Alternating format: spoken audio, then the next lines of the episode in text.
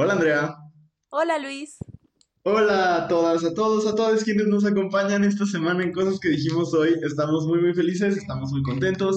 Hoy vamos a hablar de un tema que, que nos dio muchas respuestas muy interesantes de parte de ustedes. Entonces pues eso está muy chido. Vamos a hablar sobre los placeres culposos, todas esas cosas que nos gustan pero que no aceptaríamos tan fácilmente en público, quizás. Pero va, va a estar padre, pues nosotros sí, digo, las aportaciones de ustedes pues son anónimas, pero nosotros íbamos a, a ventanearnos un poco platicando sobre nuestros propios placeres culposos. ¿Cómo estás, Andrea?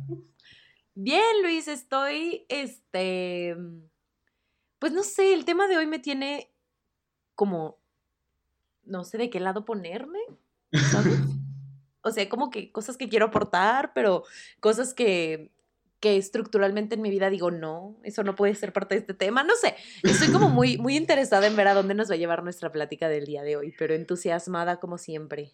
Como siempre, sí, creo que, que, fíjate que me pasa lo mismo, pero iba a empezar justo a decir cuál era mi postura frente al tema de los placeres culposos y creo que todavía no, porque si no ya nos vamos a arrancar con el tema, pero antes saben que es bien, bien importante que, que soltemos todo el, el veneno que tenemos guardado y lo vamos a hacer con nuestra queja de la semana, que, híjole, gente, es probable que esté intensa, esa You es la parte. Esta es la parte intensa de, eh, del episodio. Si usted tiene oídos sensibles, híjole, pues póngase lidocaína, ¿cómo se llama esa cosa? Para perder sensibilidad, porque va a ser un poco intenso. Vamos a empezar con Andrea y estoy casi seguro que nuestras quejas se van a fusionar, pero Andrea, vas. A ver, el día de hoy, hoy, hoy es un día interesante, eh, porque hoy sucedió algo con el asunto de la penalización del aborto en Veracruz. Y no quiero hablar propiamente de las decisiones de la Suprema Corte de Justicia, ni eh, pues el asunto en particular, sino que vengo otra vez molesta con los Juan Carlos y, los Ana- y las Ana Paus de México. Por cierto, que- Andrea, alguien, alguien me escribió y me dijo de que Juan Carlos y Ana Pau son mi papá y su esposa. y me dio muchísima risa. Ok, bueno, no va dirigido a nadie. Todos estos son personajes inspirados en la realidad, son personajes colectivos. Así es. Entonces, es como el chupacabras, ¿no? Una cosa por el estilo. La niña perro. Pe- o la niña perro. Pero, pero bueno, eh, yo estoy, te digo, mi queja va más por el lado de estos Juan Carlos y Ana Paus, que tienen este, este discurso que, que replican en redes y que mueven con su maravilloso hashtag de eh, México es pro vida, eh, ganó la vida y cosas por el estilo. Me enoja muchísimo, eh, porque digo, puedo entender como la postura de no estar a favor del aborto, de verdad que lo puedo entender. Eh, por lo que tú quieras, ¿no? Por convicciones personales, por cuestiones religiosas. También entiendo que las cuestiones religiosas y lo personal no debería ser eh, determinante para las decisiones que afectan la salud pública. Lo que no entiendo, de verdad no entiendo y no le veo ni pies ni cabeza, es a este discurso, entre comillas, pro vida. Porque de verdad no hay nada, nada, Luis, en México, nada que suceda en México que indique que México es pro vida. Nada. O sea, revisen uno. O sea, vámonos como a cosas históricas, ¿no? Revisemos la cantidad de personas que mueren por cuestiones de violencia o crimen organizado en México desde hace 10 años. Revisemos la cantidad de mujeres que son víctimas de feminicidio en México desde hace 10 años. Revisemos cuánto porcentaje de la pornografía infantil que se consume a nivel internacional se produce en México. Solo revisemos esas tres cosas. Y de verdad, cuando vemos esos números, te das cuenta que, de- que en México no hay nada pro vida. Porque aquí todos y todas nos morimos. Y no porque en otras partes del mundo no se mueran, sino porque aquí nos morimos de maneras, no nos morimos, aquí nos matan por una u otra razón. Y además, ese, ese descaro de decir que protegen a la niñez, que están protegiendo a los niños, habla de que no han puesto mucha atención en sus clases de biología y de que de verdad no están conscientes de la situación en la que viven la mayoría de los niños en el país. No nada más hablando del asunto de la pornografía infantil. Veamos cuántos niños viven en situaciones de calle, cuántos niños están desnutridos, cuántos niños no tienen acceso a este, educación y salud de calidad, cuántos niños son maltratados, cuántos niños y niñas eh, son víctimas de, de abuso sexual. De verdad los números son horribles y me parece una mentada de madre, porque no hay otra palabra para decirlo, es una mentada de madre que la gente diga que México es provida simplemente porque se siguen tomando en cuenta cuestiones morales que vienen de la religión para tomar decisiones sobre la salud pública.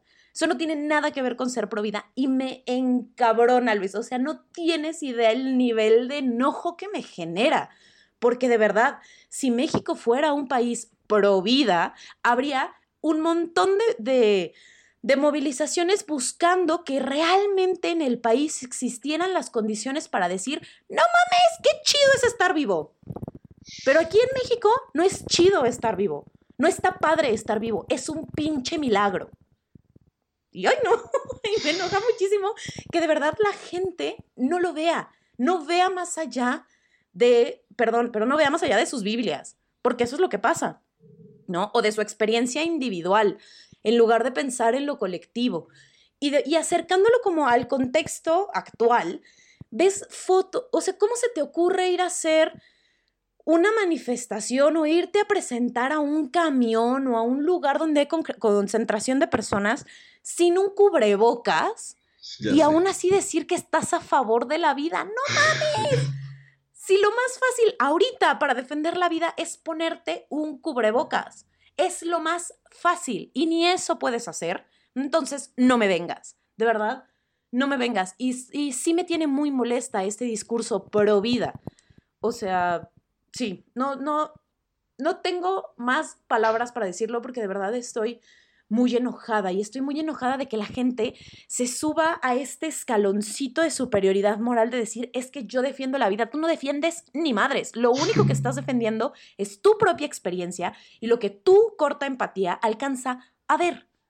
Nada más, no estás defendiendo otra cosa, entonces por favor, bájate de tu escaloncito y ponte a revisar cómo vivimos los y las demás ponte en los zapatos de una persona que tiene que tomar decisiones. Este, este asunto del aborto de verdad tiene una cantidad de aristas que me enojan, ¿no? Incluso el, el discurso de eh, si no tienes para mantener hijos, no los tengas, también es un rollo súper clasista que de verdad creo que todos deberíamos tomarnos un momento para revisar dónde estamos parados y alcanzar a identificar ese escaloncito de superioridad moral al que nos subimos con una facilidad tremenda. Y estés del lado en el que estés en esta discusión, necesitas revisar ese escaloncito de superioridad moral. Eh. Necesitas revisarlo. Porque he visto argumentos que me enojan de los dos lados. De los, de los azules y de los verdes, he visto argumentos que me encabronan. Porque no son argumentos, son ideas súper limitadas y que necesitan de verdad hacer una revisión profunda de dónde vienen. Y ya. Fíjate que, tengo como poco que agregar. Mi queja, yo sí me quiero quejar de la existencia de esta unión de Juan Carlos y Ana Paus en este país llamada el Frente Nacional por la Familia. Estimados Frente Nacional por la Familia, de verdad váyanse la chingada. O sea, no, tengo otra, otra manera de decirlo. O sea, a ver.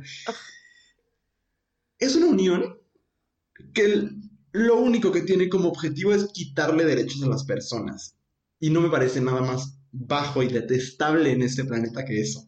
O sea, el juntarte con otros, igual que tú, en nivel de privilegio, porque también, eh, pues, basta con ver sus manifestaciones, basta con ver quién es quien está peleando esas luchas, ¿no? Son, son personas en los niveles más altos de privilegio que siempre han tenido el acceso al poder, si no es que han tenido cargos públicos, si han tenido pues maneras fáciles de llegar a los cargos públicos desde la corrupción, porque hay un montón de corrupción en las élites de este país, hasta la influencia religiosa, porque todos los empresarios tienen su consejerito que es el padrecito o etcétera, y, tienen, simplemente son las personas que están en, en, en el escalón más alto de los niveles de poder de este país, quienes, cegados por su privilegio, de verdad creen, porque yo no dudo que sean personas bien intencionadas, pero eso me vale madres. O sea, si tienes buenas intenciones y estás haciendo cosas que están acabando con la vida de las personas,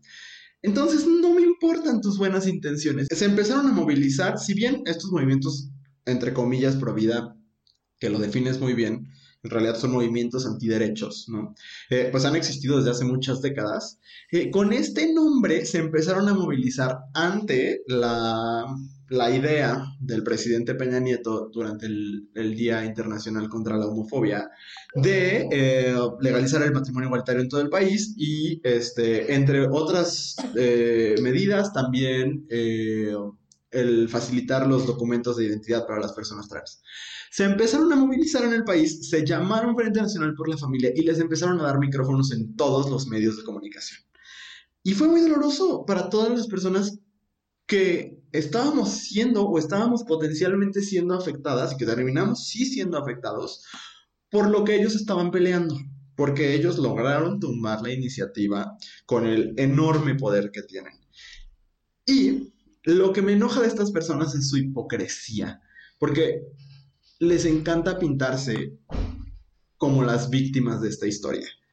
Y eso es lo que no puedo soportar, que verdaderamente con cara de, de no sé qué, con una actuación muy repugnante, se paren frente a los espacios de gobierno, se paren afuera de sus iglesias o se paren en los medios de comunicación y digan, es que nosotros somos los que estamos defendiendo a nuestros niños de las ideologías malvadas financiadas, ya no sé por quién, ¿no? Que porque por George Soros y por no sé quién chingados. Y entonces salgan y digan que ellas son las víctimas cuando son quienes han hecho tanto daño a las personas en este país desde siempre. En este país donde todos, como dices Andrea, estamos vivos de milagro. O sea, y donde vivimos nuestras vidas medio en libertad de milagro, porque la mayoría de las personas que no somos hombres heterosexuales, cisgénero, con con, test clara y con acceso eh, a los recursos económicos y a la fuerza laboral, somos sobrevivientes en este país. Entonces, que justo ellos y sus amiguitos se paren a decir, nosotros somos las víctimas de esta situación y nosotros somos casi que eh, los superhéroes porque estamos luchando por los niños. Luchar por los niños sería facilitar, por ejemplo, los procesos de adopción para que no haya niños sin familia. Luchar por los niños sería permitirles tener educación sexual. Y que estos hipócritas se junten y todavía digan que están a favor, uno, de la vida y dos, de la familia, cuando lo que hacen es pasársela destrozando familias, rechazando a sus hijos me llena de ira y me parece verdaderamente delicado. Y de una vez, termino embarrando en mi queja a todas las personas de los medios de comunicación que les dan una plataforma y que los ponen a debatir. No hay nada que debatir porque están propagando el discurso de odio y las consecuencias son justo lo que pasó hoy en la Suprema Corte de Justicia de la Nación y lo que lleva pasando todo el tiempo en este mundo y, y sobre todo en este país, que es, se le permite al discurso de odio que llegue a los demás por medio de la supuesta libertad de expresión, que habría que debatir sobre el concepto y entenderlo bien, pero se le permite porque hay que discutir, porque hay que ser tolerantes, porque hay que escuchar todas las ideas. Mamadas, no hay que escuchar todas las ideas, hay que escuchar ideas, pero no hay que escuchar al odio, no hay que escuchar lo que destruye, porque eso provoca suicidios, porque eso provoca ataques en las calles. Entonces, a todas estas personas que tienen los huevos de pararse y decir, es que nosotros somos las víctimas de la situación porque ya hay una ideología dominante que está pervirtiendo a nuestros niños, cállense. O sea, porque no tienen idea de lo que muchas personas, muchas mujeres en este país eh, y, personas que pertenecemos a otras minorías también, sufren todos los días. Y que vengan y que digan que son ustedes los que sufren. No, ese es mi queja, Andrea. Muy bien complementado, ¿eh? O sea, es muy bonito cuando nos estamos quejando en la misma frecuencia. es que sí. O sea, no puedo, no puedo, no, No, puedo. no, no, no, son mentadas de madre, mentadas de madre. ¿Y sabes qué es lo que más me encabrona de todo esto, Luis? Ver a hombres metidos en esa, en esa discusión. O sea, es como en la discusión del aborto, sobre todo. Claro, claro. Es como, no tienes útero, no tienes opinión, perdón, pero no la tienes. O sea, no. Sí, sí, No. es terrible. No, pero bueno, pasemos a hablar de cosas más bonitas porque esto sí me puede, me puede llevar toda la hora. Ah, sí, sí, sí, definitivamente. Yo creo que un día vamos a hacer episodio especial de quejas, porque aparte hoy me estaba debatiendo entre muchas quejas, pero este, creo que, creo que era importante como, pues, unir nuestras quejas en una sola el día de hoy. Ay, sí, muy hermoso. Muy hermoso. Y sí, no, no, nada más eh, hacer énfasis en eso. ¿Sabes qué sí sería pro vida? Como tú dices, ponerte un puto cubrebocas y quedarte en tu casa. O sea, eso es pro vida, ¿no? Porque aparte a muchos de esos, y, y me consta porque los he visto en mis historias, hoy ponen su paliacate azul y la chingada y lo logramos y no sé qué, pero ayer estaban en una peda. Eso sí puede matar gente. O sea, ay, no. Eso, o sea, eso sí es gente. El feto no. ¿Sí sabías? Ah, bueno. No, no saben, obvio no saben. Vamos a, a hablar de Cosas cosas bonitas. Aunque generen culpa. Otra de las cosas que, que a estas personas no les gusta, el placer. O que sí les gusta, pero nunca lo van a decir. Este, vamos a hablar de placer. ¿Por qué vamos a hablar de placeres culposos? Y ese es el tema del día de hoy. Es, eh, fíjate que, bueno, yo he escuchado más el término guilty pleasure, porque creo que es algo que, ah, sea, es como un tema que más se ha hablado en inglés que en español, ¿no? Eh, el tema de los placeres culposos, pero de todas maneras creo que ya cada vez se ha, se ha hablado más. Y entonces hoy decidimos hablar de eso. Y no necesariamente por lo que ustedes podrían creer, porque en realidad más que hablar de los placeres culposos, creo que Andrea y yo estamos como en la misma frecuencia de que tenemos un gran problema porque sentimos mucha culpa por el placer como, como cultura, pues, ¿no? Como sociedad.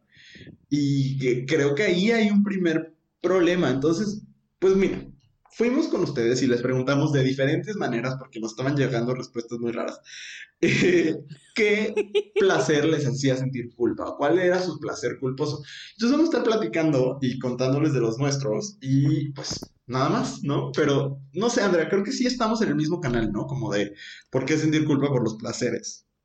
Sí, claro. Y, que- y de hecho alguien por ahí nos, lo- nos lo dijo en los, en, pues en, en las preguntas de Instagram de, pues, ¿por qué tenemos que sentir culpa por, pues, algo que nos hace sentir bien?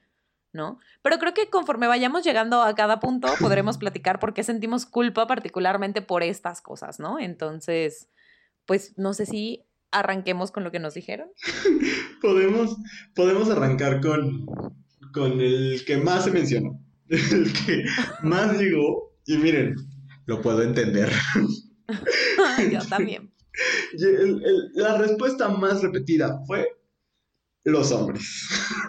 en diferentes variantes, hay quien lo escribió como dice en el diccionario, hay quien lo escribió hombres con N y V, lo cual también me parece muy bien, hay quien puso tal cual los hombres heterosexuales, híjole, pues ahí era un hombre, entonces pues ahí sí está como más complicado. Este, pero bueno, en general los hombres fue la respuesta más repetida. Andrea, ¿algo que decir al respecto? Ay, claro, yo les entiendo por completo.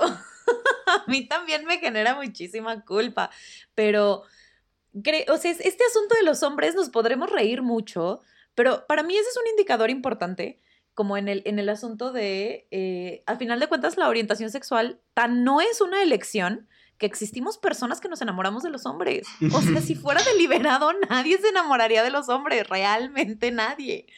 Eh, pero, por ejemplo, a mí este asunto de los hombres sí me, me llegó a generar una culpa como genuina, no nada más así de, ay, qué vergüenza que vean que me gustan los hombres. No, o sea, sí me llegó a generar mucha culpa en algún punto de, de como mi proceso feminista, porque yo decía, ¿qué tan feminista puedo ser si me gusta un hombre y si estoy con un hombre, ¿sabes?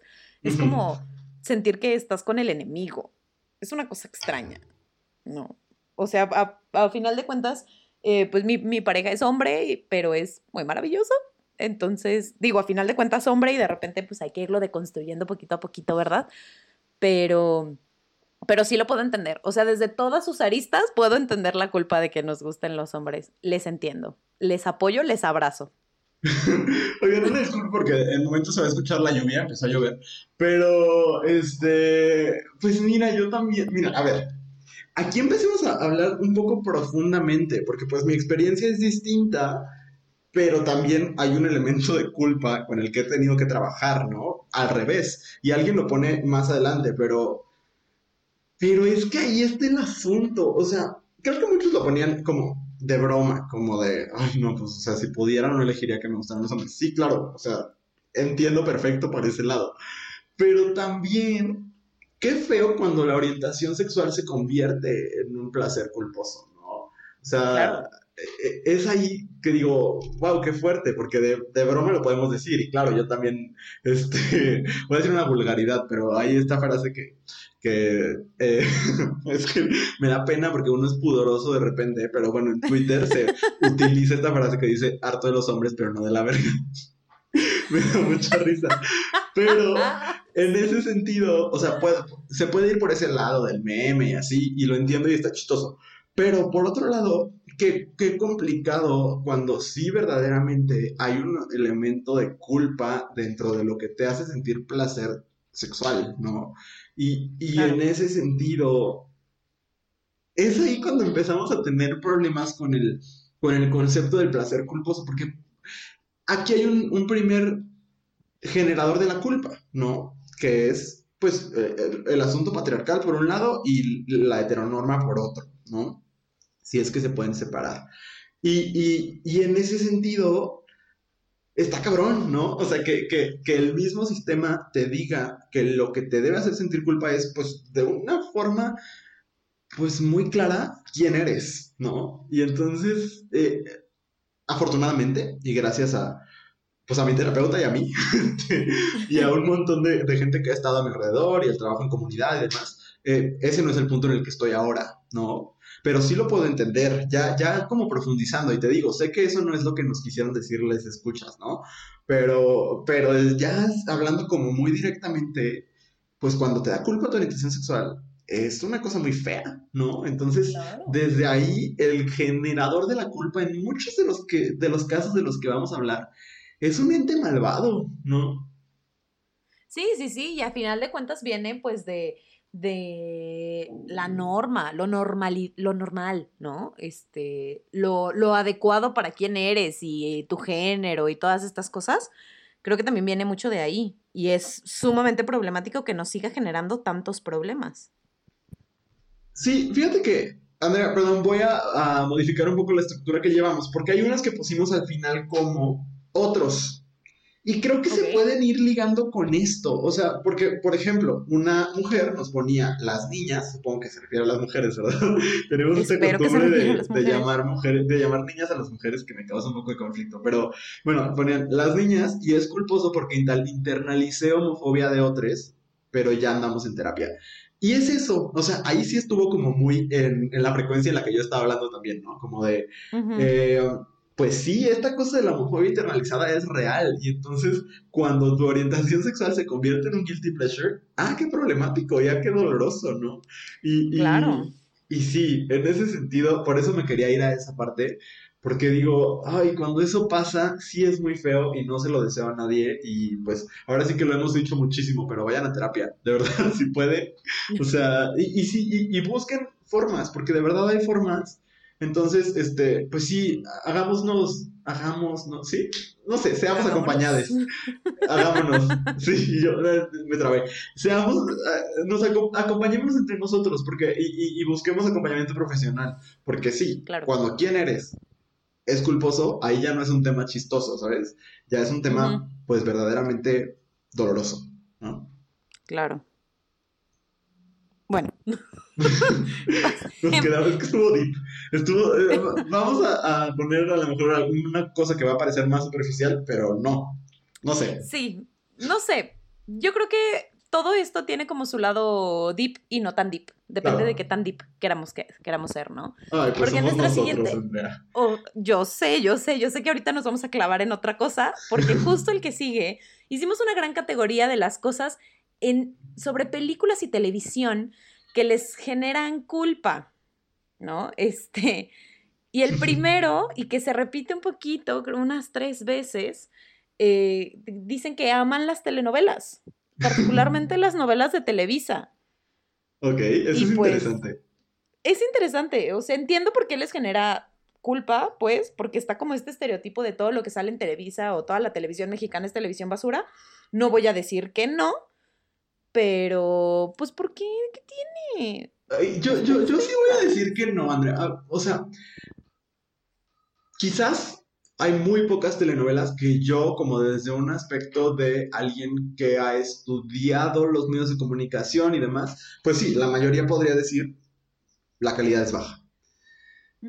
Pero no podría decir que todo lo que sale en la televisión nacional es televisión basura. De hecho, creo que tenemos ciertas se hacen muy bien.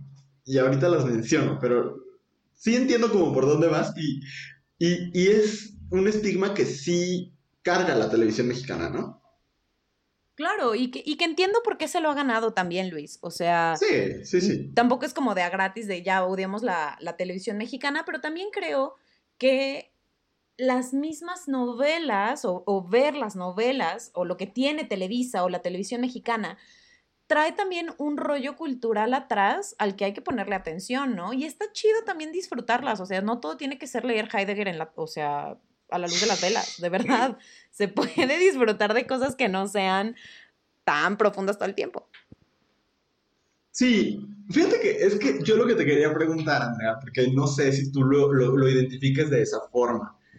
Yo creo que de repente este, este prejuicio contra la televisión, sobre todo contra las telenovelas, aunque está fundamentado en muchas cosas, de repente también me huele a racismo y a clasismo. O sea, creo que sí hay una cosa de, esa es la televisión de los pobres o esa es la televisión de los nacos. Y en ese sentido creo que es problemático como, te digo, no, no podría yo con toda la autoridad decirlo porque yo tampoco veo telenovelas, pero, pero creo que de repente como esta cosa de que nos dé culpa si un día vemos una telenovela y decimos, ah, cabrón, está buena, es que viene desde lo clasista.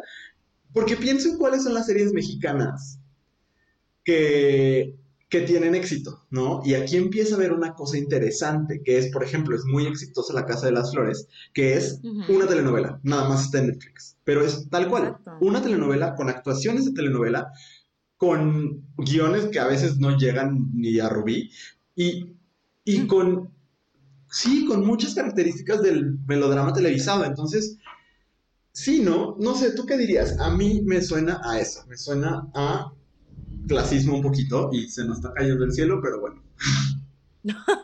Este, sí creo que tiene mucho que ver con el clasismo, Luis, porque además luego la gente cuando le preguntas, a porque yo tampoco veo telenovelas, pero no las veo porque no tengo tele, no porque no las quiera ver. A mí me pasaba que, mi, bueno, mi abuelita ve muchas telenovelas y cuando iba a comer con mi abuelita, yo sí era fan de la Rubí, ¿no? O sea, este, era muy divertido verla. Me encanta también que sea soy la La Rubí, claro.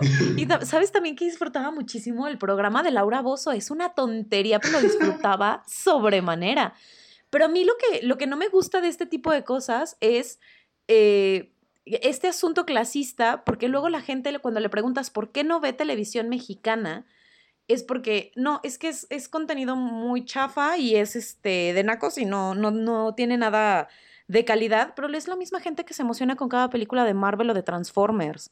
Y es como, mm, no, o sea, lo que a ti te interesa no es la calidad del producto, compañero. Ni te vayas tan allá. Piensa en Gossip Girl, Riverdale, eh, Pretty Little Liars, Elite, eh, todo eso son novelas, son novelas. Es lo mismo. Y está bien.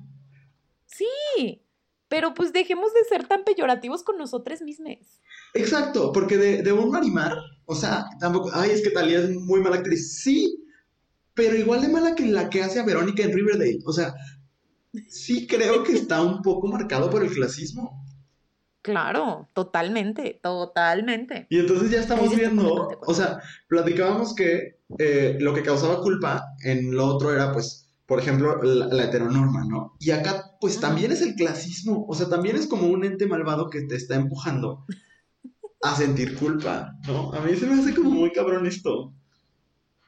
Sí, es muy cabrón. Y, es, y creo que no sé si está, por ejemplo, en, en muchas de las cosas que nos dijeron como en esta categoría de películas y televisión, ¿no? Que está como, como esta lógica de eh, no lo puedo consumir porque no está a mi nivel. ¿no? Yo debería consumir otras cosas y eso me parece como problemático. Y bueno, está como otro que, que agregaron a la lista, que a ese sí me parece mucho más problemático, ¿no? Que es, pues, el porno.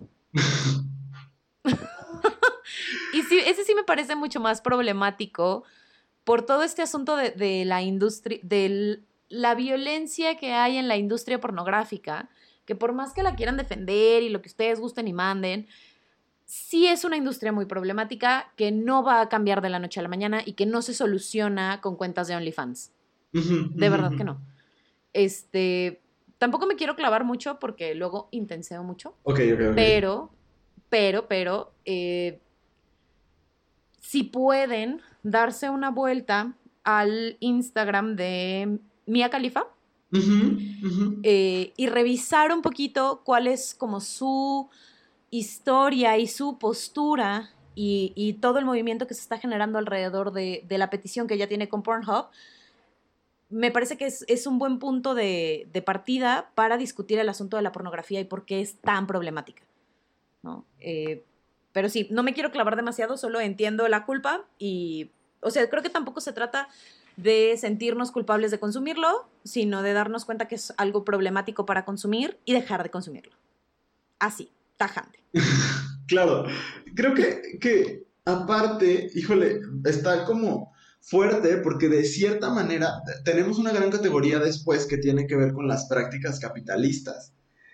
Ajá. Y pues de cierta manera entraría, ¿no? O sea, Claro. Ajá, o sea, y es ahí, yo, yo justo cuando llegáramos a ese punto que llegaremos, diré que ese es donde encuentro la mayor justificación para la culpa. Y entonces, pues ahí estaría justo de acuerdo con, con lo que tú estás diciendo. Pero sí, como dices, quizás da para un episodio completo o una serie completa, ¿sabes? Eh, a ver, y luego está uno que yo no voy a saber cómo defender y que quiero que tú me digas que es mucho más superficial. O sea, de nuevo, vamos a, a lo superficial. Porque nos ponen las películas de Adam Sandler y lo, lo ponen varias personas.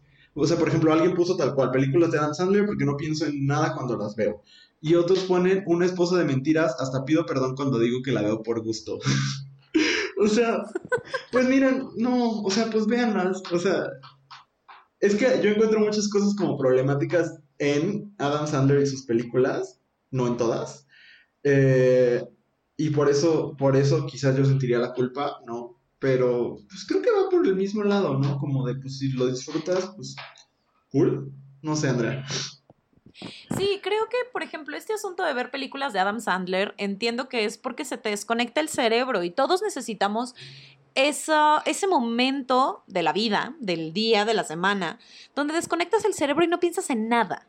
Todos lo necesitamos, insisto, no todo en la vida puede ser leer, leer Heidegger todo el tiempo, de verdad. Si el cerebro se cansa, ¿no? Eh, lo único que creo que sí es importante es tener claro las partes problemáticas que tiene una película de Adam Sandler. Por ejemplo, a mí me encanta eh, esta película que acabo de olvidar, ¿cómo se llama? se nota que me encanta, ¿verdad? Descríbemela. Este, ay, es una chick flick de una chava que tiene un- muy Ah, mala suerte en el amor. Ah, mala suerte en el amor. Y este, ajá, y entonces se hace de este a mí. Ah, a él no le gustas tanto. Eso. Ah, ok, ok, ok. Sí, sí, sí. Ok. Es- ya sé súper genérica mi descripción, horrible, perdónenme, pero... Pero no, pues sí está complicado que te diga. y salía una chava y un chavo y... No, bueno, a él no le gustas tanto. Es una película que a mí me gusta muchísimo. Igual, este, realmente amor. Son películas que, me, que disfruto mucho ver y las puedo poner y ser muy feliz, pero tengo claro que son problemáticas en ciertos aspectos. ¿no? Y, este, y los tengo súper identificados y tengo súper marcado que no me gusta de esas películas y no por eso las dejo de disfrutar y no por eso las dejo de ver, ¿no? Quizás si esas mismas cosas problemáticas que tienen esas películas salieran en una película como más contemporánea, ya no la vería. ya no la disfrutaría. ¿Sabes? Pero como esas históricamente me hacen sentir bien, pues yo creo que por eso las sigo disfrutando, consciente de todo lo que tienen mal. Entonces, si disfrutas una esposa de mentiras, pues chido. O sea, mientras estés consciente de todo lo, lo problemático que tiene, ¿no?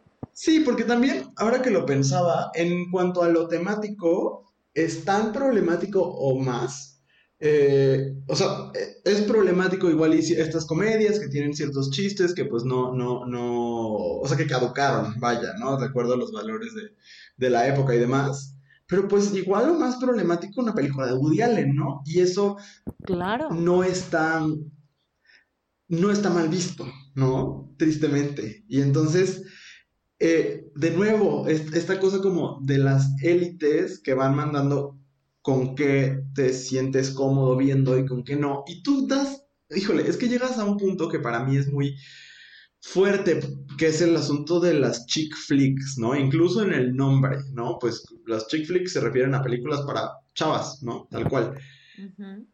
Y creo que mucho del concepto de guilty pleasure que tenemos alrededor, tanto de la música como del cine y la televisión, es machista y homofóbico. O sea, Sí lo creo. Totalmente. Porque justo el otro día te lo contaba, que lo escuché en un podcast, que decía, ¿por qué, por ejemplo, una serie tipo Pretty Little Liars, que es nada realista, que tiene giros que, o sea, ahora sí que they jump the shark, ¿no? Tiene giros oh, narrativos que, que no tienen sentido y demás. ¿Por qué eso es un guilty pleasure? ¿Y por qué no lo es Game of Thrones? Y entonces ya van a saltar y decirme, no, pero es que los efectos, no, la chingada, o sea, Game of Thrones no es un guilty pleasure, no es un placer culposo porque es para hombres. O sea, e, ese y para hombres heterosexuales. Creo que, que ahí está el asunto. ¿Por qué un reality como este, RuPaul's Drag Race puede ser considerado un placer culposo y no lo es un reality a lo mejor de deportes, ¿no? Pues por lo mismo, porque creo que sí hay una cosa, un dictado patriarcal y homofóbico y demás, eh, que, justamente considera que te debería dar culpa lo que no se apega a lo masculino. Creo que, que ahí sí hay una cosa muy fuerte, porque hay un montón de series que también tienen estos giros que no tienen explicación. O las películas de Marvel. A nadie le da culpa decir que le gustan las películas de Marvel. Ay, debería, ¿eh? Normalicemos que te dé culpa ver películas de Marvel. O sea, es que creo que este, esta cosa de qué te da culpa y qué no te da culpa, o sea, qué sí es un placer aceptable y qué no es un placer aceptable, sí está, queramos o no, intervenido por los preceptos del género.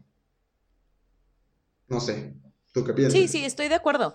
Y más porque, bueno, eso lo aparece más adelante. No sé si ya brincarme y de plano decirlo. Más pero, pues sí, mira, es, en otra teoría que tenemos de música, alguien menciona a los Carpenters. Eh, y dice, me hacen llorar siempre, pero son tan cursis que tengo que ocultarlo. Y ese asunto, o sea, quien ha escuchado a los, a los Carpenters saben que sí son muy cursis, tienen eh, canciones pues de amor, pero así de amor de la canto y, y, me da diabetes, o sea, un nivel de miel impresionante, pero, pues, ¿qué tiene? O sea, que tiene que ser tan cursi y, o sea, todos necesitamos escuchar cosas bonitas de vez en cuando, ¿no?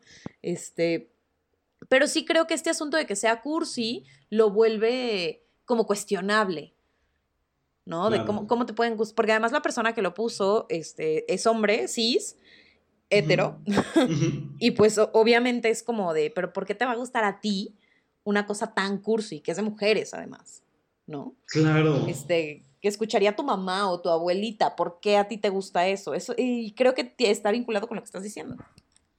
Sí, sí, híjole, es que aquí en, en, lo que es como música con mayúsculas y lo que no, yo pensando en el pop, que es lo que yo más escucho incluso, o sea, la cantidad, la, cantidad de Grammys, por ejemplo, que le dieron a Justin Timberlake por su disco este de Future Sex Love Sounds, y, y, y como toda esta imagen que se creó es más, no, voy a poner un ejemplo aún más conocido. Como el mito alrededor de Michael Jackson, ahorita pues ya muy manchado, pero en su momento nadie lo quiso ver y bueno, este, pues bueno, todo, como la imagen de Michael Jackson como el genio de la música y la imagen de Madonna como algo inferior, porque creo que eh, no se le ha terminado de reconocer eh, como un icono que, que, pues que sí transformó la manera en que se hace pop y que se hace entretenimiento, no solamente música. Eh, híjole, creo que todo eso sí está marcado por la imagen del genio patriarcal. Yo pienso en Kanye West y en cómo no es un placer culposo ser su fan. O sea, un montón de gente sigue diciendo, como, es que sí, pues está loco, pero es que es un genio, ¿no? Y pienso en Taylor Swift y en cómo decir, sobre todo hace algunos años, cuando la, la, vida de Taylor Swift era muy pública, ¿no? Y tenía como, pues, duraba poco tiempo con los novios y demás, cosa que, pues, felicidades, bendiciones. Este, la manera en que tratamos a las figuras públicas es muy distinta dependiendo del género y de otras características, quizás también la raza y demás, pero creo que específicamente el género. Y en ese sentido, creo que de nuevo, o sea, estamos marcando lo que nos da culpa dependiendo de estos prejuicios. Hay unas cosas que sí, entiendo y que son de nuevo como una cosa más superficial. Alguien nos puso los videos de Niurka. O sea, pues a veces uno tiene que dormir su cerebro un ratito. ¿Cuál es tu video de New York favorito? Ay, no, es que todo lo que sale de la boca de esa mujer me hace reír muchísimo. muchísimo. Se le vale madre la vida. Me encanta. Soy fan. Fíjate que yo, yo, el que me da vida, o sea, es cuando está como en un curso de imitaciones y hay una señora imitando a Gloria Trevi y entonces le levanta el dedo y imitando a Gloria Trevi. Y cuando Niurka da su crítica, o sea, no, me sé exactamente todo el monólogo, pero cuando, cuando le dice que por qué le levantó el dedo y que la concursante le dice, pues es que es Gloria Trevi. Y que Niurka le dice, Gloria Trevi no es así porque es mi amiga personal. He ido a todos los cumpleaños de sus hijos. Es que es maravillosa, o sea, también, o sea, su video de eso no se dice, se, hace. Güey, sí me representa, me representa a la mujer. o sea, me encanta. Es maravilloso. Me súper auténtica. Maravilloso. Y creo que. Eh, Contrario a lo que sigue en nuestro punto, ¿eh? ¿Mande? O sea, a mí se me hace que estos dos puntos se contraponen. O sea, el de Niurka y el que sigue me parece como que se contraponen cañón justo porque los videos de Niurka son súper divertidos. Porque ella dice lo que le viene a la cabeza y se acabó. Súper auténtica. Y, lo, y el punto que sigue, ahí es donde yo digo, uy, qué flojera. A ver, y yo voy a quitar mi sonido porque ya me cayó la tormenta, así que tú platícanos, Andrea. no, bueno, es que sigue, o sea, el punto siguiente es Keeping Up with the Kardashians. Y ahí, o sea, a mí me genera conflicto, yo nunca lo he visto, he visto fragmentos, eh, sobre todo, creo que fue hace poquito que se pelearon dos de las Kardashian, no me pregunten cuáles porque nunca sé distinguir una de la otra, pero se pelearon y se aventaron contra la pared y bueno, fue así un desmadre. Eso es como lo único que he visto, pero a mí, por ejemplo, me da mucha más flojera ver Keeping Up with the Kardashians. No puedo con tanta producción en una sola persona. O sea, me parece muy cansado y aparte es, o sea, es gente que está producida para eso.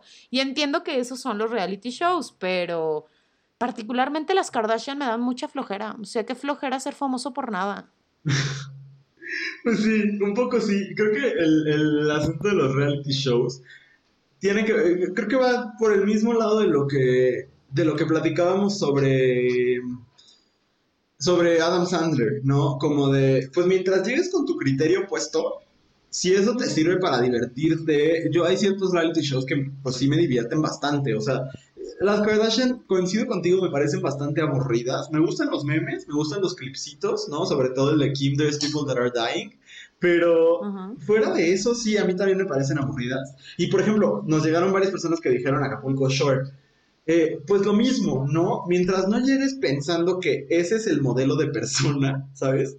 Que, eh, es lo que tienes que aspirar a ser, pues no le encuentro tanto problema, ¿no? Si va a ser una cosa educativa, pues sí está, está cabrón, ¿no? Porque de repente los realities lo que tienen es que muestran la peor persona del planeta, ¿no? O sea, la gente que sí, en su vida abierto, bueno, o sea, ni el catálogo del Tupperware, o sea, sí, sí es complicado, ¿no?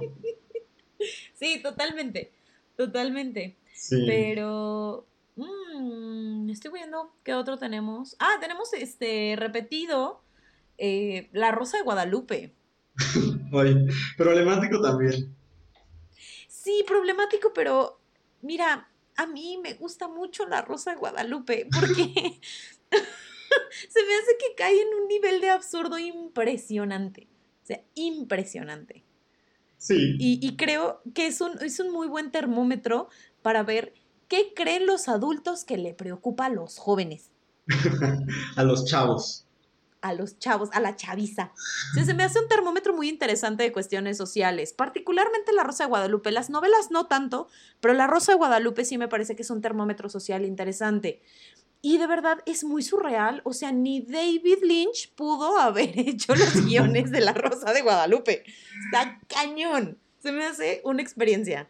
¿Cómo le explicas a alguien que no es mexicano qué es La Rosa de Guadalupe? O sea, no, no, es como las novelas coreanas, que luego ves las escenas y dices, ¿what? Sí, sí, sí. O cualquier, cualquier novela donde salga la peor actriz del universo, Maite Perroni donde de verdad que le han puesto a hacer las escenas más ridículas del mundo, así, no sé si has visto una donde la atropellan, Ay, sí, y que va rodando por toda la, en lo lateral de la camioneta. Es una joya. Ese, y luego hay otra donde. Patrimonio nacional. Donde está haciendo como la limpieza, de, como en un baño, y se cae del baño, y se, o sea, como de un banquito en el que está limpiando y se muere. Pero una cosa verdaderamente. Ay, ni Million Dollar Baby. Ni Million Dollar Baby. O sea, sí es como un nivel de absurdo muy interesante. Y te digo, o sea, lo que me parece feo es que, que, un poco nos empecemos a sentir culpables de divertirnos o que haya formas aceptables de divertirnos y formas en las que no. O sea, creo que, que, todo esto que no le hace daño a nadie y definitivamente tampoco te hace un bien, pero pues no todo, es como, no nos la vivimos comiendo kale, o sea, comemos otras cosas. Y en ese sentido, pues igual, o sea, sí creo que hay que intentar tener una dieta balanceada de, de consumo mediático, ¿no? Pero, pero tampoco pasa nada, o sea, eh, me parece problemático por ejemplo, yo de verdad, en cuanto a mis gustos televisivos, de cine y demás, no hay una sola cosa que a mí me dé culpa ver. Que a lo mejor me dé pena decir, sí, sobre todo, pues, tú y yo que somos docentes, ¿no? O, pues que estamos aquí frente a un micrófono y que sabemos que alguien nos va a escuchar y a lo mejor nos va a juzgar en casa. Pues a lo mejor la pena, sí, más que la culpa, la pena, ¿no? Por ejemplo, eh, pues ya lo voy a decir, a mí me da mucha, mucha risa, venga la alegría. O sea, pero esta cuarentena he llegado al nivel de ver los videos todos los días. O sea, te digo, son como 10 minutitos que me aviento. Pero si son 10 minutos, a mí el Capi Pérez, que sale bien la alegría, me parece muy gracioso y no puedo con la risa. Sí me da mucha risa. Yo creo que ese es el, gusto más vergonzoso, si no culposo, que tengo en cuanto a consumo televisivo. No sé si tú quieras compartir alguno. Es que fíjate que ahí sí, yo, yo sí soy bien descarada como en ese tipo de cosas. Y no, no ubico algo que me dé vergüenza compartir que veo. O sea, al contrario, entre, entre más, más ridículo y más absurdo es lo que estoy viendo, más lo quiero compartir. ¿No? Hay, hay, una parte de mí que de repente sí dice, oh, yo, mujer en deconstrucción, ¿cómo puedo seguir viendo esto? Pero también he aprendido a perdonarme y a entender como todo lo que les platicaba hace ratito. Pero así que tú digas que me dé vergüenza, ¿no? O sea, lo disfruto ciegamente. Y cuando sé que mi cerebro necesita apagarse, voy a ver lo que mi cerebro necesita para apagarse. o sea, sea lo que sea. Pues sí, sí, creo que hicimos otra gran categoría, que es música y sonido, porque por ahí hay otras cosas que no son precisamente música. Y ¿te parece, Andrea, si tal cual leo la lista? Porque creo que es este, pues bastante, o sea, creo que vamos a encontrar muy pocas como cosas que agregar pero, este, ya vamos viendo, ¿no? Porque, bueno, alguien dice, Oasis, porque aunque tiene gran sonido, sus letras apestan, son cretinos y son copy-paste de los virus. ¿Ok? Luego alguien pone, escuchar la oreja de Van Gogh. ¿Ok? reggaetón. Reggaetón creí que fíjate que se iba a repetir más y no, creo que un poco estamos perdiendo la culpa por el reggaetón. Bendito Dios. Bendito Dios. Apologías para el reggaetón. Sí, sí, ustedes perreen en sus casas o en donde quieran perrear. Eh, la ahorita, bueno, ahorita de preferencia en sus casas. la canción de mi burrito sabanero, rolas navideñas mexicanas, y voy a gritar a los cuatro vientos. Fíjate que ahí es donde empiezo a entender. O sea, entiendo que el placer sea culposo. Porque está muy raro. sabanero, wow. O sea, está raro, la verdad. Ok, está bonito. Sí, sí. Luego están los Carpenters, que ya lo platicamos. Alguien puso la música noruega. No me da pena, pero no es algo que comparto por no verme snob. Ok. Ok. ¿Quién- Antes de pasar al último punto, donde creo que va a haber un poco más que decir, eh, ¿algo te llama la atención de estos? ¿O hay algún, no sé, música que a ti te genere como culpa de escuchar o pena o algo? Es que no, bueno, a mí no. Fíjate que no, me, me he ido liberando de eso. Antes era como, de, cuando me tocaba que me gustaran canciones que iban como fuera de mi personalidad, era como, ay no, qué vergüenza que se enteren. Pero la verdad es que mis gustos musicales son tan poco homogéneos que pobrecito Spotify, su, o sea, su logaritmo sufre conmigo. Este, ya no sabes si, si en mi lista de reproducción poner una canción de Beyoncé, de Lady Gaga o de Lupita D'Alessio. eh, O Sí. Alacranes musical. O sea, no hay como para dónde voltearse, pobrecito. Pero a mí lo que me llama la atención este, es este último de no comparto esto por no verme snob. Y es como, creo que es el otro lado de, de la misma moneda, ¿no? De que alguien se sienta mal o ponerle cierta categoría o cierta etiqueta por aquello que consume. Porque te van, a, te van a poner en arroba es de mamador. Ajá, y es como, pues, ¿qué tiene que le gusta la música noruega, no? O sea, Ujú. déjenlo que, es- o déjenle que escuche lo que quiera. Sí, Cada quien. Su vida y su Spotify. sí, sí, es, es, es como, es como muy estúpido aparte, ¿no? O sea, como... Pues es que si lo piensas es como muy estúpido juzgar a alguien por la música que escucha o, o, hacerle sentir culpa. Es, pues no es como que haya un ritmo diabólico, ¿sabes? O un ritmo malvado. O sea, pues hay ritmos y cada quien baila con el que sea. Creo que de repente, de nuevo, está, está como influido por, por muchas cosas, porque, porque estamos causándole vergüenza a un montón de gente por un montón de cosas, que porque si es demasiado snob, ay, pues qué mamador, pero si escucha pura regional mexicano, ay, pues qué naco, pero si escucha eh, música de Navidad, pues no sé ni siquiera qué etiqueta le pondríamos.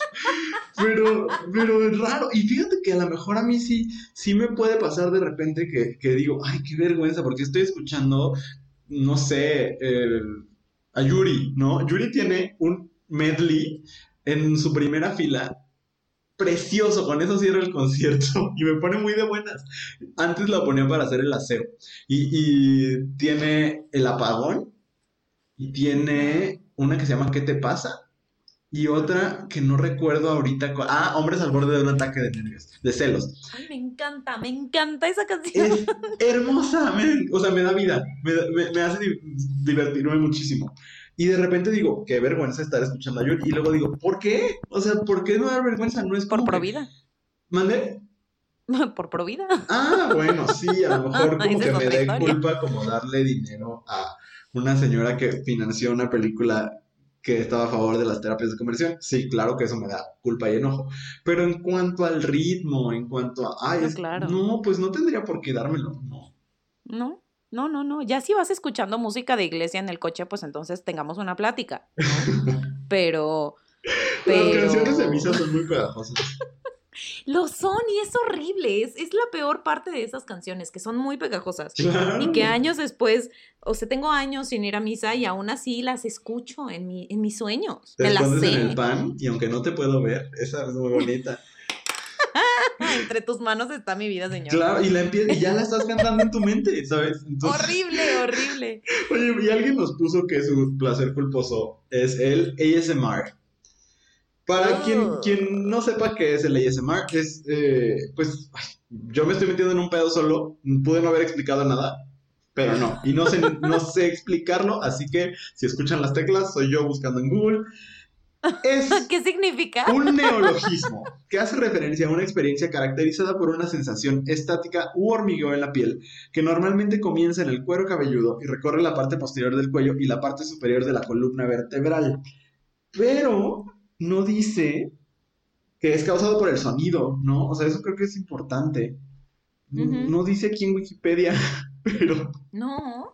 yo creo que después ¿no? Um, se trata de una experiencia subjetiva de euforia de bajo grado caracterizada por una combinación de sentimientos positivos y una sensación de hormigueo estático en la piel. Se desencadena más comúnmente por estímulos auditivos o visuales y menos comúnmente por el control de la atención intencional.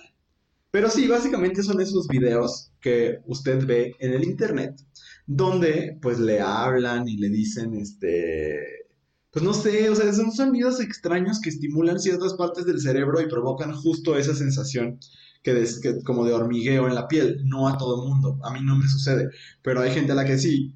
Y este, pues eso es. Andrea, ¿tú quieres decir algo al respecto del ASMR? Ay, mira, a mí el ASMR, cuando son como cosas muy particulares, como que hacen ruido con las uñas o rompen jabón o cosas por el estilo, me parece muy emocionante.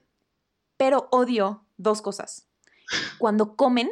Sí, horrible. Qué cosa tan horrible, ¿no? Y cuando hablan en el micrófono. Eso no lo entiendo. O sea, no, no, no. Es, es, para mí es una cosa muy estresante el escucharlos. Hola, hoy vamos. No, no, me dan ganas de agarrarlos, darle dos cachetadas y decirles, habla como bien, habla bien, idiota. O sea, no. No, yo una vez. Me horrible. Una vez vi uno que era la señora como que iba describiendo lo que te iba a hacer. Eh, y ni siquiera una cosa como, como sexual, sino era como de. Era algo así como de estoy haciendo piojito, ¿sabes? Como una cosa así. o sea, como que iba describiendo de que el piojito y que si le rascaba la cabeza, y, o sea, como cosas muy raras, no sé, pero de nuevo, o sea, que sean raras o que no, no, no sea algo a lo que estemos acostumbrados, pues tampoco significa que, que pues esté mal, ¿sabes? O que deberían sentir, sentir vergüenza. No, no, adelante. No, y aparte el, el, ASMR no me parece que sea particularmente vergonzoso. A mí me desespera, pero no me parece que tenga algo que les pueda generar vergüenza o culpa. Ustedes dense con su ASMR. Sí, igual le abrimos una cuenta a nosotros, Andrea. ¿No es cierto? ¡Ay! No. me dio cringe nomás de pensarlo. Ay, pues después está la categoría de hábitos alimenticios, donde creo que no vamos a, a poder decir muchas cosas, Andrea. Bueno, no sé. Este, nos ponen, por ejemplo, que tomar café soluble y ponerle salsa valentina a las quesadillas. Pero fíjate que yo amo tanto comer que no me pasa a mí eso de sentirme culpable con la comida. Y, y aparte, lo que lo decíamos hace rato que estábamos planeando, ¿no? Lo que no como, porque sí hay muchas cosas que no como o que, que no disfruto comer. Y tampoco me da culpa, pues son como muy mis gustos, ¿no? Sí, fíjate que a mí tengo un par de meses que sí me genera un poquito de culpa eh, comer carne. Ok. O sea, sí es como, o sea, no soy vegetariana, tampoco tengo como mucha, muchas intenciones de serlo a corto plazo, pero sí me, me genera este rollo de, uy, o sea, podría no estar comiendo carne, podría haberlo sustituido con cualquier otra. No, ¿sabes qué sí me genera mucha culpa? La leche. La leche. La leche. Porque además de que la leche y yo no nos llevamos muy bien, eh, como, eh, no sé, yo pienso en, las pobres vacas embarazadas y digo, híjole, qué horrible persona soy, o sea, me estoy tomando el alimento de los becerritos, o sea, no, no, o sea, sí me genera culpa. Sí. Pero, o sea... Ay, a mí el puerco, ya que lo pienso. sí, luego vas por la carretera y ves a los pobres puerquitos y son más inteligentes que un perro. Ajá, así no. O sea, sí, de repente, por eso trato de no pensar mucho en mi comida. Porque me genera un montón de cosas. Este, trato de no comer tanta carne y tanto como producto animal. Eh, en mi casa he tratado de sacar poco a poco la leche de la leche animal e ir introduciendo la vegetal. De lo único que no siento que me pueda este, divorciar en este momento es del queso. Uy, sí. Pero, pero sí, debo decir, debo decir, para todas las vacas que me están escuchando, que no me he podido divorciar del queso, pero que siento culpa cuando me lo como. siento culpa cuando estoy comiendo un delicioso queso. Sí, yo fíjate que no he llegado a ese punto, Andrea. Pero fíjate que justo creo que tiene que ver con, ahora sí, la categoría que decíamos, que son las, las prácticas capitalistas, ¿no? A fin de cuentas, creo que eso es una de las cosas que a mí más culpa me, me provoca, que es pues ser parte de la maquinaria capitalista. No, creo que eso es complicado. O sea, alguien nos ponía, por ejemplo, coleccionar Funcos porque sé que son solo figuritas de cosas que me gustan, ¿no? Y alguien más ponía pasarme horas en Miniso viendo cuánta chunche hay, enamorarme de todo y luego no llevarme nada porque es consumo capitalista y racional. Pero al menos ella no se lo lleva. Sí, ya sé, uno que compra todo, olvídalo. sí. Ay, es que sí, creo que esta es la categoría más difícil porque uno podría pensar, por ejemplo, el de los Funcos, pues es tu dinero, haz lo que quieras con ese dinero. Pero luego piensas, en los Funcos es puro plástico además, ¿no? Y es algo, o sea, porque entiendo el uso del plástico cuando cumple una función importante, pero cuando es producción de plástico solo por producir y que no, no satisface ninguna necesidad más que llenar nuestros vacíos emocionales que no hemos tratado en terapia y los tenemos que llenar con compras, eh, está cabrón, ¿no? O sea, sí está cabrón. ¿Cuáles, ¿Cuáles son tus prácticas capitalistas que te generan, que son tus gustos culposos? Oh, híjole, pues muchas. O sea, me gusta mucho comprar ropa. He intentado alejarme como del fast fashion, eh, pero pues también el otro día justo veía en un sitio, ¿no? Que decía como de, pues sí, pero al mismo tiempo, o sea, e, esto, el tema de la moda en general es complicado porque pues son muy pocas marcas las que tienen prácticas éticas, ¿no? Entonces, el, eso, me gusta comprar ropa, me gusta mucho.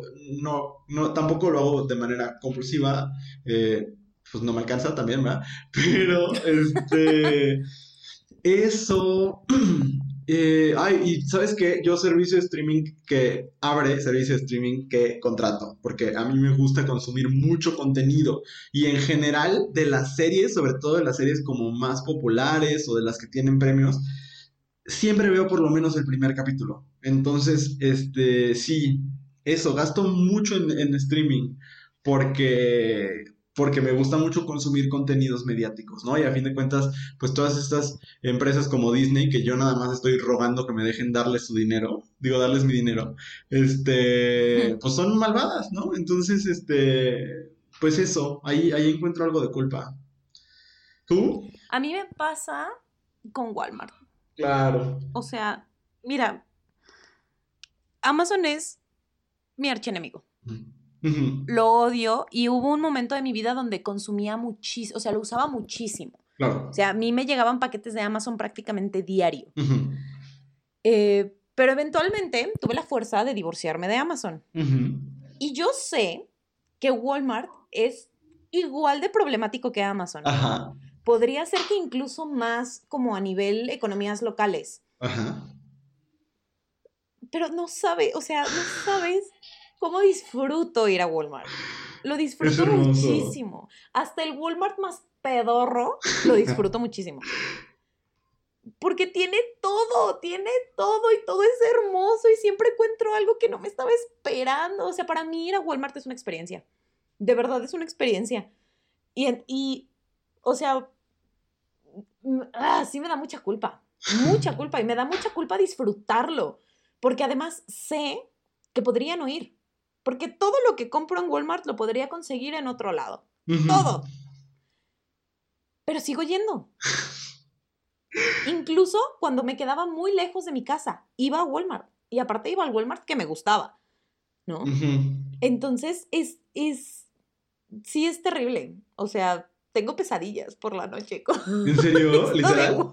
Sí sucede. Real he tenido pesadillas de decir, pero es que ¿por qué? ¿Por qué estoy yendo? Si sé que está mal, si sé cómo maltratan a sus proveedores, si sé que le estoy dando mi dinero a una transnacional en lugar de dárselo a un productor agrícola local, ¿por qué sigo yendo a ese lugar horrible y todavía tengo el descaro de ser una hipócrita y hablar mal de Jeff Bezos? O sea, no, sí, me, pongo muy mal.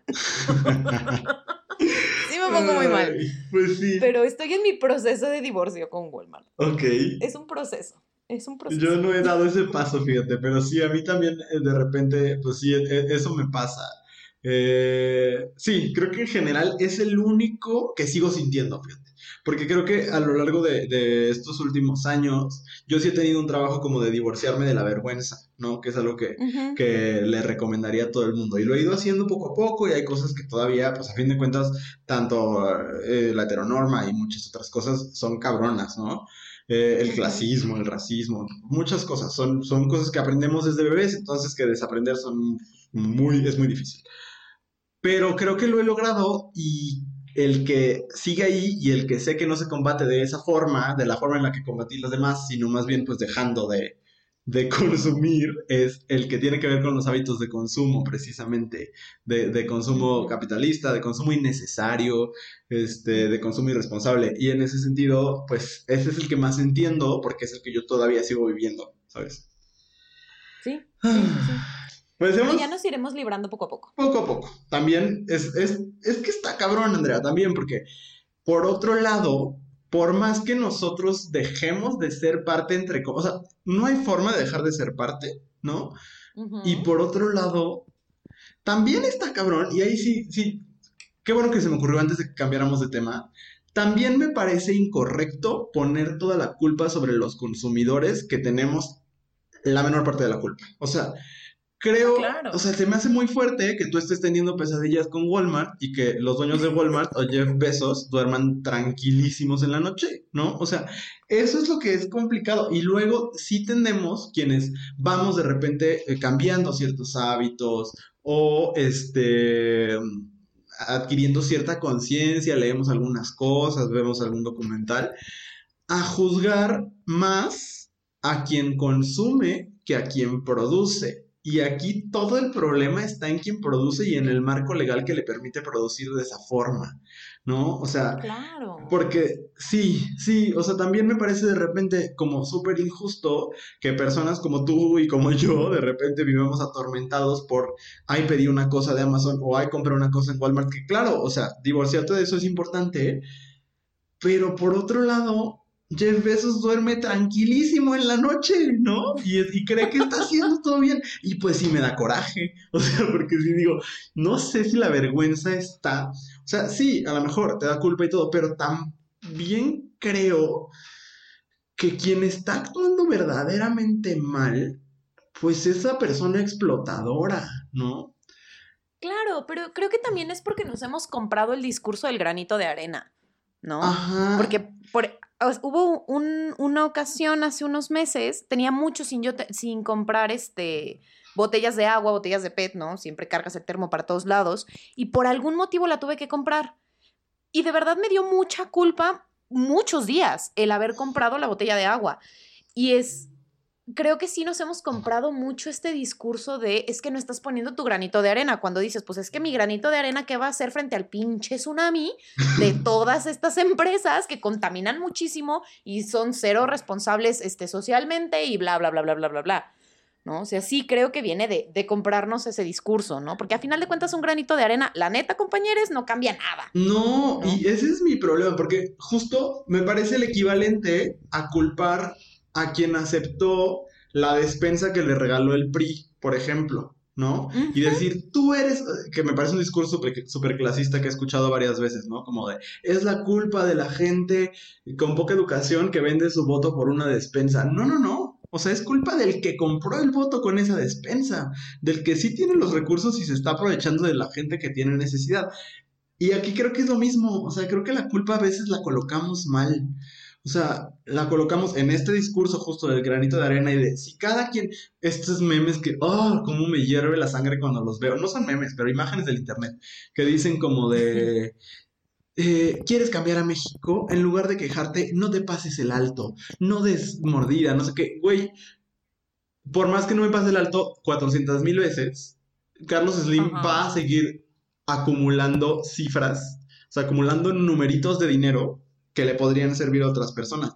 Por más que no me pase el alto nunca en la vida y que nunca dé una pinche mordida y que recoja todas las basuras que hay en el municipio, de todas maneras, las desigualdades van a seguir existiendo. Entonces, pues esta cosa como de colocar la culpa también en uno que tiene pues muy pocas posibilidades de hacer un cambio estructural profundo, es complicado porque luego, y entonces, pues la culpa está en otro lado y como nos hemos tragado esa culpa en nosotros, ¿no? Entonces luego no vemos y no exigimos como los cambios estructurales. No sé, eso, ese de Braille está sucediendo en mi mente en este momento. qué maravilloso, qué maravilloso. Este, y sí, me, parece que es un, un discurso importante, pero ya no nos clavemos porque si no, nunca vamos a, cerrar el tema. ya sé. Ay, no. Eh, ¿Terminemos? Hoy lo que sigue también, Andrea. A ver, más. Ok, este, tenemos la categoría de otros, ¿no? Eh, que igual, no sé si te quieras ir uno por uno. Uno, el primero ya lo platicamos, que es el, el tener culpa porque te gustan las niñas, pensando que se refiere a las mujeres. Ajá. Mientras sean las mujeres, todo bien. Todo chido. Eh, por internalizar homofobia. Y el que sigue dice ligar con gente de internet aunque tengo vato. Una disculpa de antemano, yo no nací para la monogamia. Híjole, qué problemático. Aviéntate tu comercial para el post del sábado y con eso yo creo, porque no nos va a dar para más. no va a dar para más, pero tengo muchos comentarios al respecto sobre eh, la monogamia, las ideas de monogamia y otros modelos relacionales. Entonces, eh, pues esperen los posts del sábado, esta semana y la que sigue. Voy a estar hablando de modelos relacionales justamente para que vean ¿A qué sí hay que echarle la culpa a la monogamia? Ya que no, amigues, porque no todo nada más así de, pues yo no nací para la monogamia. No, no, no, no. Es mucho más complicado que eso. Entonces, eh, pues ya, esperen el post el sábado.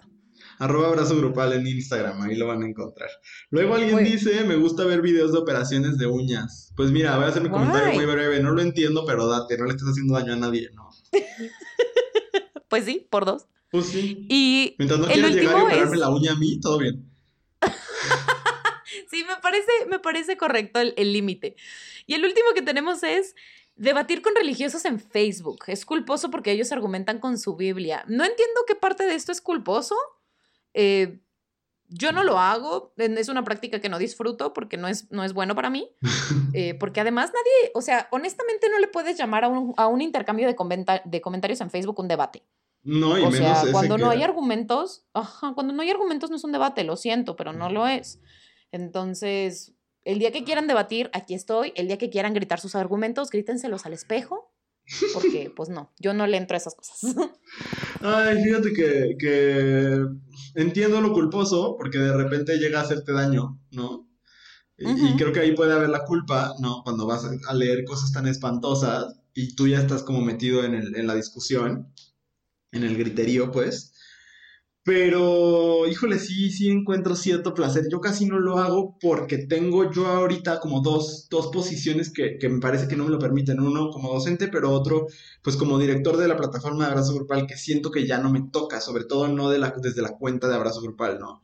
De repente Andrea es la única que recibe mis respuestas reales y ya luego respiro y entonces pongo la respuesta institucional. Pero sí entiendo que puede haber cierto placer ahí. Y también entiendo la culpa de que luego te dicen una cosa horrible y no hubo necesidad nunca de tener esa discusión porque no vas a cambiar a nadie, ¿no? Exacto. Sí, por eso miren, tengan un amigo, amiga, amigue con que, a quien le puedan mandar los mensajes y ahí hacen su catarsis. Sí, totalmente. Y de verdad también no se claven en redes sociales, no se enganchen. O sea, en redes sociales es, no existen los diálogos, no existen los debates, porque nadie se escucha. Y además, honestamente, viviendo en un país donde se lee como se lee y se escribe como se escribe, la neta es que ¿por qué esperamos poder tener debates significativos en una plataforma donde todos escriben, ¿no? O sea, neta. Entonces, no lo hagan, bloqueen gente, sean felices, métanse a redes a ver fotos de perritos y ya. y ya, llegamos al final del tema, pero creo que pues como conclusión, Andrea, no sé, ahorita tú, tú agregas lo que, lo que consideres pertinente. Yo creo que pues mientras tu placer sea totalmente consensuado por todas las personas que participan. Me pareció interesante que nadie haya puesto nada sexual. Supongo que es todavía un poco la gran vergüenza que, carga el tema del sexo, ¿no? Pero, este, pues eso sería como, lo que yo pensaría es como, pues mientras tu placer sea 100% consensuado y todos sean adultos, pues adelante, aunque sea ver videos de New York a dos horas, ¿no? O sea, eh, si es lo que te funciona, yo creo que vamos un poco deshaciéndonos de, la culpa y de la vergüenza, eh, pues para ponerlas donde van verdaderamente y quitarlas de donde no van y de donde nos limitan a disfrutar y a disfrutarnos, ¿no, Andrea? Exacto, exacto. Y también dejemos de ser estas personas que hacen que otros se sientan avergonzados por lo que les gusta. ¿No? O sea, dejemos de, dejemos de lado estas, estas expresiones de ¿cómo que no lo has visto? ¿Cómo que no lo conoces? ¿Cómo que haces tal cosa? O sea, relájense un chingo, vivan y dejen vivir. Y de verdad, dejemos de hacer que la gente se sienta mal por lo que escucha. No te gusta, chingón, no lo escuches, no lo veas, es tu rollo. Deja que los otros vean lo que los haga felices, ¿no? Sí, que no hagamos a los demás sentirse mal ni por lo que escuchan, ni por lo que ven, ni por lo que leen, ni por lo que usan, ni por lo que son. O sea, claro. Sí, dejemos esas cosas para, para siglos antes y pues concentrémonos en no ser esos Juan Carlos y Ana Paus que le van arruinando la vida a los demás. Este, saludos a los Juan Carlos y Ana Paus chidos del mundo, ¿eh? Evidentemente no es contra ustedes. Pero les queremos. Les, les amamos. Pero bueno, no sientan culpa de sus placeres, de verdad. Al contrario, este, ahorita nos hacen falta muchos porque estamos estresados en nuestras casas, no tenemos idea de qué va a pasar. Entonces, ah, pues sientan placer, disfrútenlo, vívanlo y ahí nos cuentan. Exacto. O no, también no nos vayan a contar todo, pero bueno, lo que nos quieran compartir, nuestros inbox siempre están abiertos. Arroba Brasurpal en Instagram. Ah, gracias, por cierto, a todas las personas que sí nos mandaron, que sí llegaron al final del episodio pasado. Muchas gracias por esa validación que necesitábamos.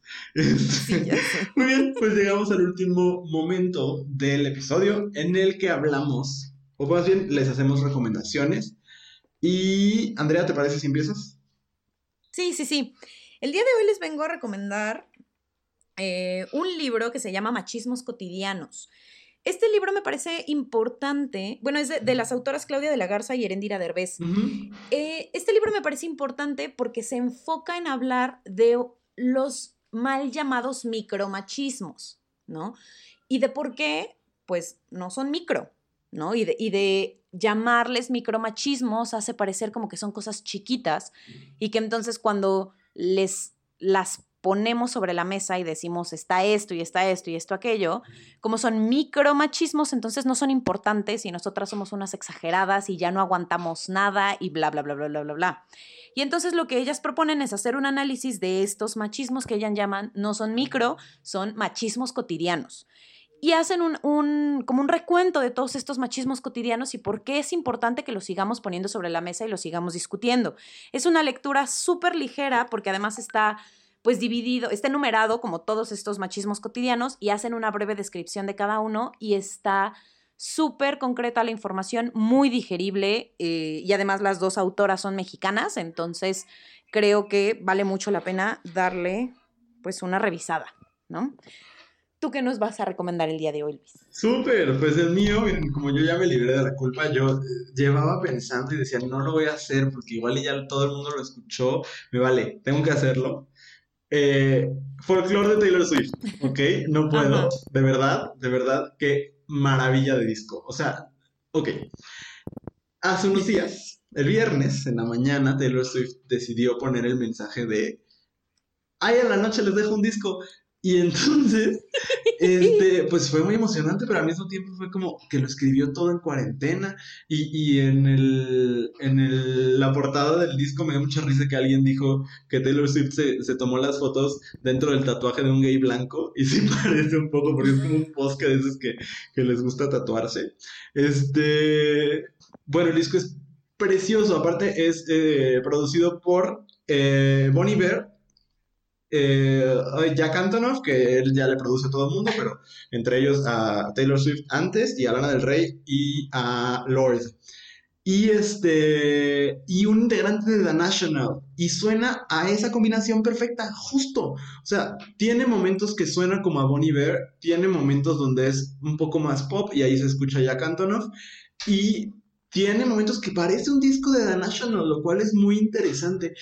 Y de nuevo, es que Taylor Swift de verdad que como letrista es extraordinaria. Entonces, eh, me encanta el disco, me hizo llorar muchísimo. Es justo la evolución del artista, o sea, es un disco adulto, aunque Taylor Swift siempre va a escribir como puberta en ciertos momentos porque hace referencias que a la sudadera y que a cosas que, pues se nota que, que, que aprendió como muchos aprendimos de las chick flicks y demás pero, pero este disco vale muchísimo la pena, de verdad. Yo lo, he disfrutado mucho, cada vez que lo escucho le encuentro cosas nuevas.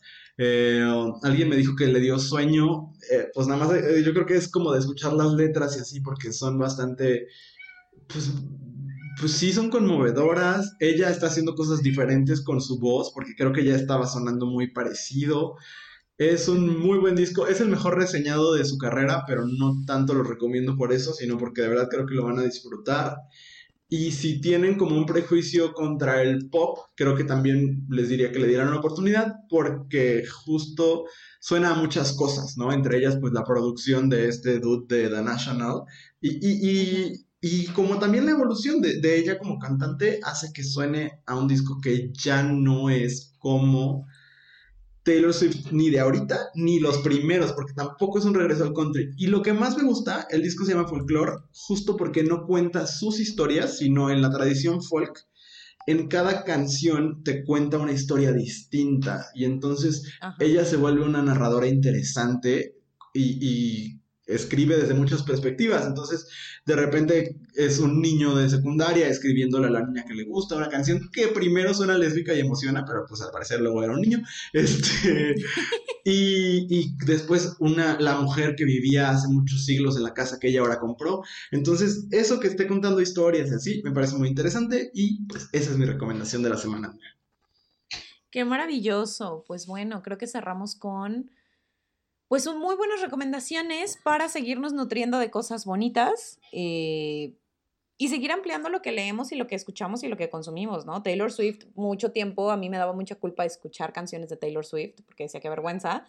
Entonces, pues ahora me daré una oportunidad de escucharla sin culpa, ¿no? Después de toda esta plática. Así es. Muy bien, pues hagámoslo, hagamos, hagamos las cosas sin culpa. Y muchas gracias de nuevo. Mándenos todo lo que nos quieran mandar a arroba abrazo grupal en Instagram, ahí los estamos leyendo cada semana, ahora sí nos llegan más mensajes de que les gusta el podcast, de lo que no les gusta, bueno, no, hasta ahorita no nos han mandado lo que no les gusta, también mándenoslo, no pasa nada. Y este, pues gracias por quedarse con nosotros hasta este momento, eh, estamos un poquito menos largos que la semana pasada. Este, muchas gracias, gracias Andrea. Gracias Luis y gracias a todos ustedes, nos escuchamos la próxima semana. Adiós. Adiós.